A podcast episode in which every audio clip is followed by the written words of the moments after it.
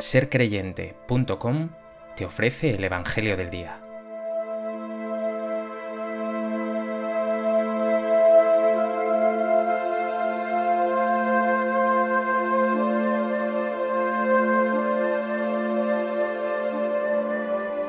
Del Evangelio de Juan. En aquel tiempo Jesús se retiró al monte de los olivos. Al amanecer se presentó de nuevo en el templo y todo el pueblo acudía a él, y sentándose les enseñaba. Los escribas y los fariseos le traen una mujer sorprendida en adulterio, y colocándola en medio le dijeron, Maestro, esta mujer ha sido sorprendida en flagrante adulterio. La ley de Moisés nos manda apedrear a las adúlteras. ¿Tú qué dices? Le preguntaban esto para comprometerlo y poder acusarlo. Pero Jesús, inclinándose, escribía con el dedo en el suelo. Como insistían en preguntarle, se incorporó y les dijo, El que esté sin pecado, que le tire la primera piedra. E inclinándose otra vez, siguió escribiendo. Ellos, al oírlo, se fueron escabullendo uno a uno, empezando por los más viejos. Y quedó solo Jesús con la mujer en medio, que seguía allí delante. Jesús se incorporó y le preguntó, Mujer, ¿Dónde están tus acusadores? ¿Ninguno te ha condenado? Ella contestó, Ninguno, Señor. Jesús dijo, Tampoco yo te condeno. Anda y en adelante no peques más.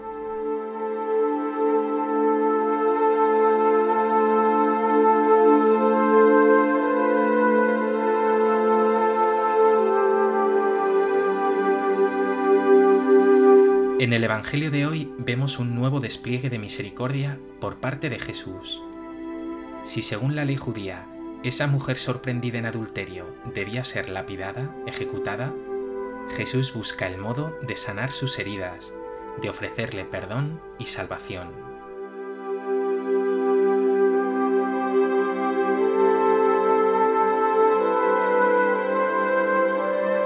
A propósito de este texto del Evangelio de Juan, lleno de preciosos detalles, me gustaría compartir contigo tres reflexiones. En primer lugar, acércate a la escena. Jesús ha pasado la noche en oración en el huerto de los olivos. Se acerca al templo para seguir enseñando al pueblo. Pero escribas y fariseos traen ante él a una mujer adúltera. Según la ley judía, debe morir lapidada, apedreada. Está claro que esos hombres buscan a Jesús capciosamente. Nos lo dice expresamente el texto. Le preguntaban esto para comprometerlo y poder acusarlo. Les interesa dejar a Jesús en evidencia. Si invita a no observar la ley, le acusarán. Si dice por el contrario que hay que cumplir esa ley, estará condenando a la mujer y mostrará así públicamente su maldad. Pero Jesús no tiene dudas. Permanece por un momento en silencio, pero exclama poco después, El que esté sin pecado, que le tire la primera piedra. Jesús no ha venido para condenar, sino para salvar, algo que el evangelista Juan expresa muy bien en su Evangelio. Si la ley se dio por medio de Moisés, la gracia y la verdad nos han llegado por medio de Jesucristo. Jesús, por tanto, es gracia, perdón, amor, misericordia vuelve a la escena. Quedan ya solo Jesús y esa mujer. El Señor le dice, Tampoco yo te condeno. Y lo hace sin interrogatorios ni reproches. La acoge, le otorga el perdón, restaura su dignidad de persona y de hija de Dios, y únicamente le hace una invitación cariñosa. Anda y en adelante no peques más. Jesús te acoge también a ti te mira con una ternura enorme, te perdona y te invita a abandonar el pecado. Sientes constantemente su ternura, su mirada cariñosa, su perdón y su ánimo en medio de tu debilidad y de tu pecado?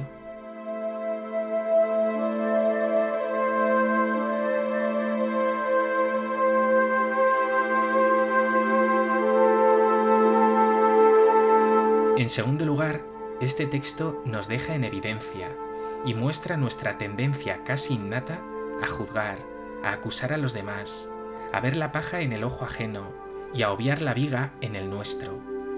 En el fondo, muy a menudo nos creemos mejores que los demás.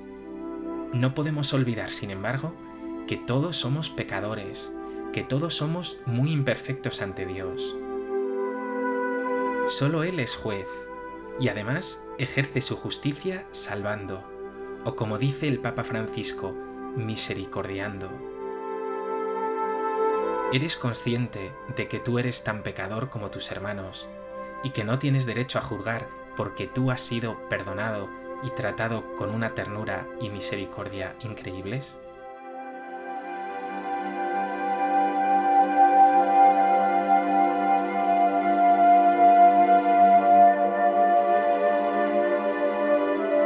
En tercer lugar, me gustaría compartir cuatro detalles más del texto, que son preciosos y muy significativos.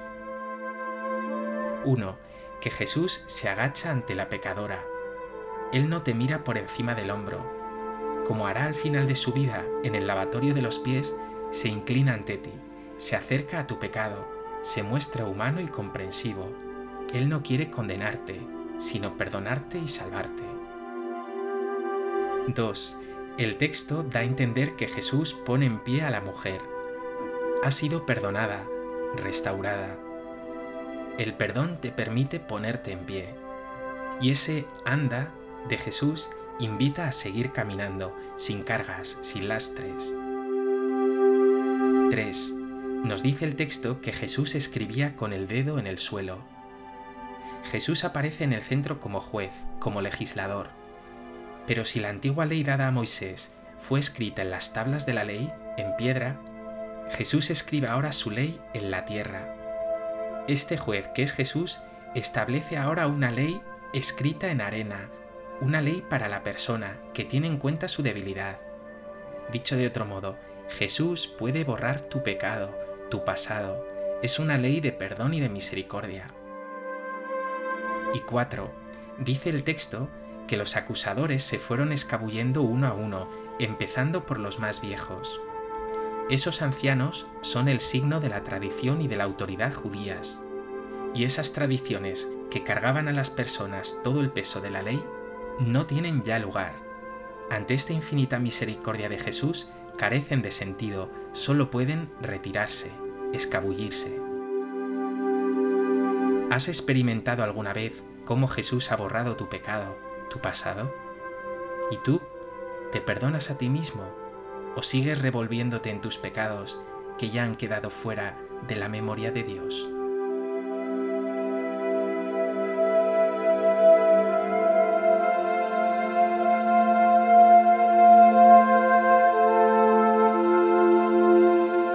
Pues que este Evangelio te lleve a ser consciente de tu pecado y a evitar todo juicio indiscriminado a tus hermanos pero sobre todo que te permita tomar conciencia de la increíble misericordia de Dios, que te levanta, te libera y te hace capaz de amar más y mejor.